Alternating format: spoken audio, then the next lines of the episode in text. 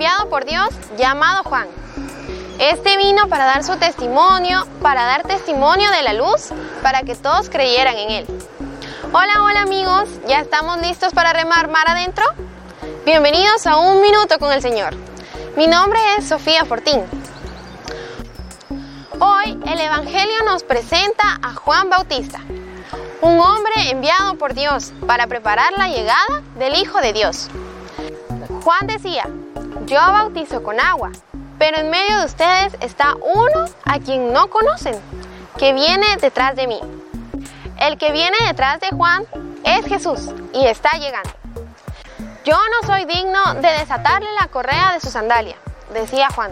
Con humildad, hazte pequeño ante Dios con nosotros.